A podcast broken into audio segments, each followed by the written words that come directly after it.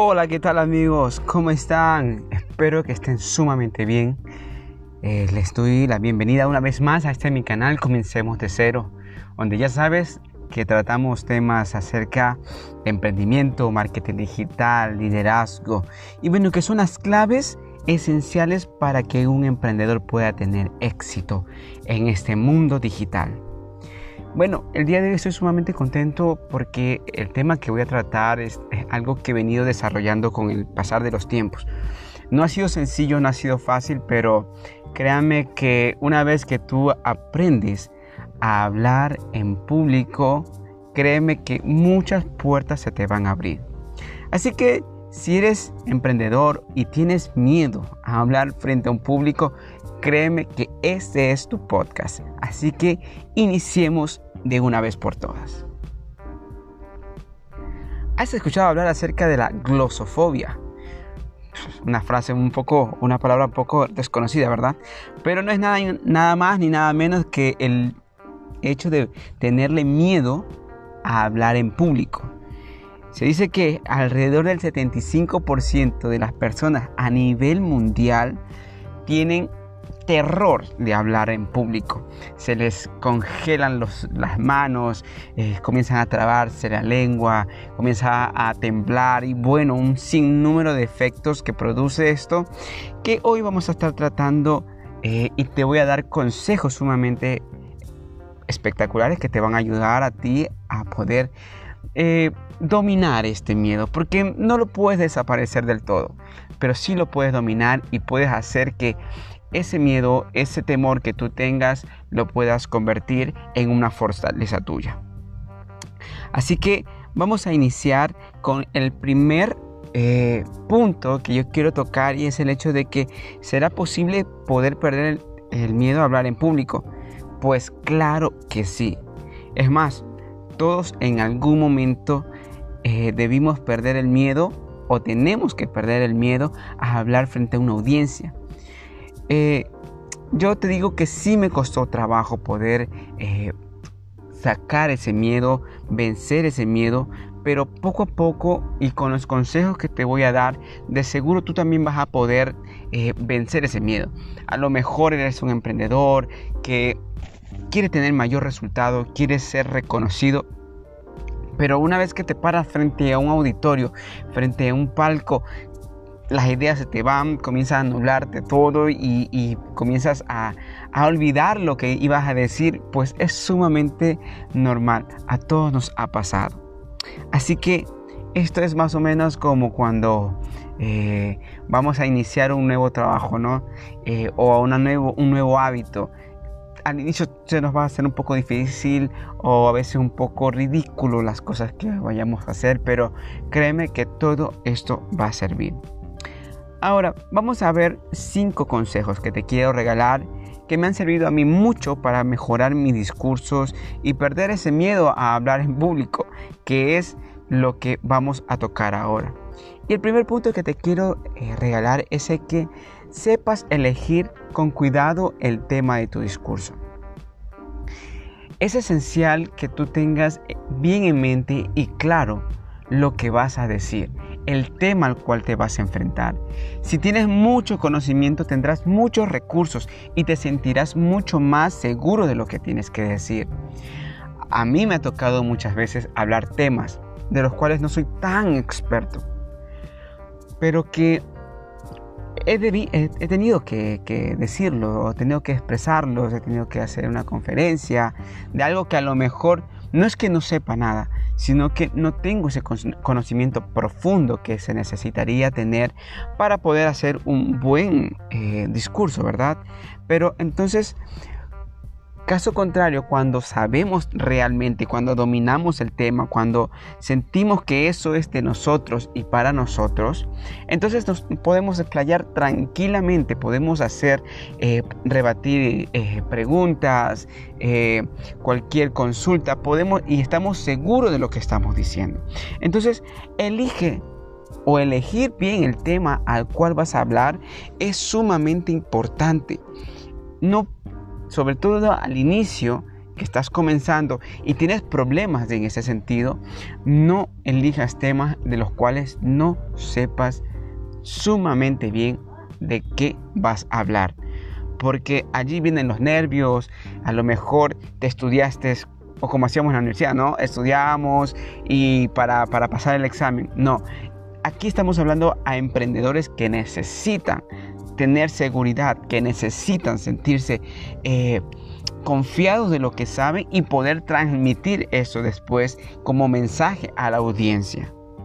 Entonces, elige muy bien tu tema. No, no te vayas eh, por quedar bien o por, o por parecer mucho más sabio o de más conocimientos a temas que nunca has tocado o por lo menos se te dificultan. Entonces, sé inteligente, sé sabio e humilde y elige algo de lo cual tú estés seguro. El segundo punto que quiero tocar es que practica a solas todo lo que vas a decir. Em, nuestra mente también necesita esa ayuda de, recordar, de, tener ese ejercicio también mental al momento de poder después querer nosotros expresarnos delante de un público, ¿no?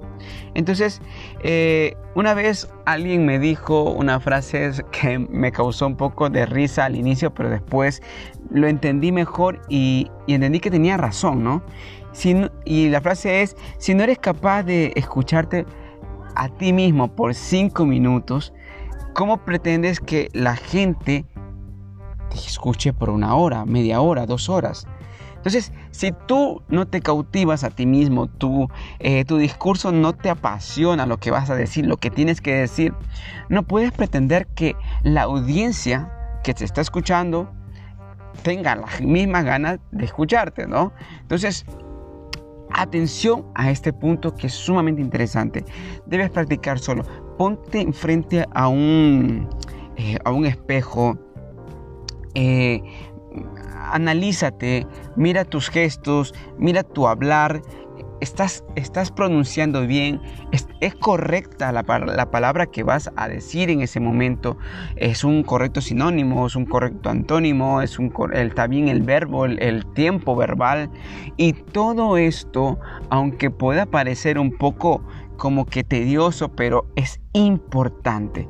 Es importante que tú puedas eh, desarrollarte de manera cabal y que todo lo que tú digas no sea improvisado. Ojo, con esto no quiero decir que no está mal, está mal la improvisación. No, la improvisar es sumamente bien, pero si va agregado a un gran estudio. Y cuando hagas estos ejercicios, por favor, ser lo más crítico posible.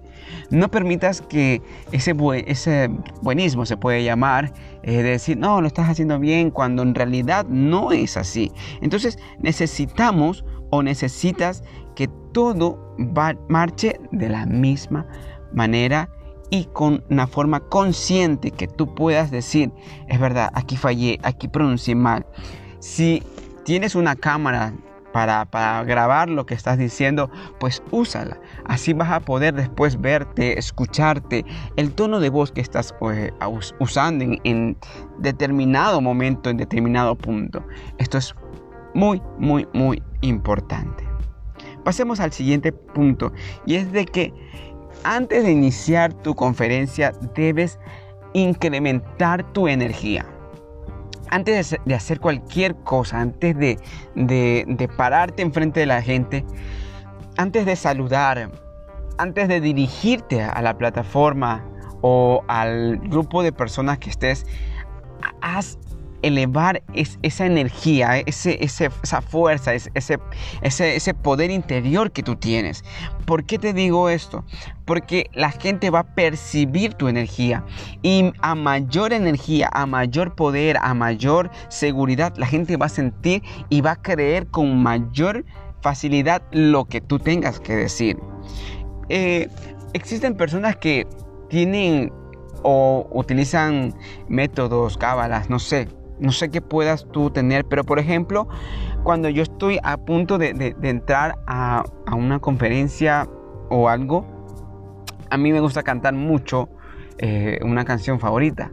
eh, y, lo canto con, toda, con todas mis ganas. ¿Por qué? Porque eh, la música o el cantar te libera endorfinas, ¿no? Y esto te hace más alegre, te, te pone mucho más, eh, vigoroso, también dopamina y todo, y todos estos em, agentes químicos que tu cuerpo libera cuando cantas.